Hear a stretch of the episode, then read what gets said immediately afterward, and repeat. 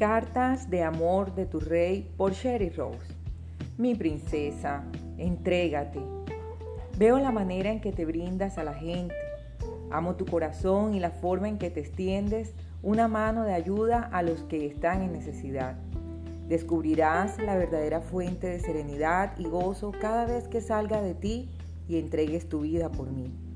Yo quiero que recuerdes que nunca darás más allá de mis recursos amada, todo lo que hagas o digas para el avance de mi reino se te recompensará abundantemente.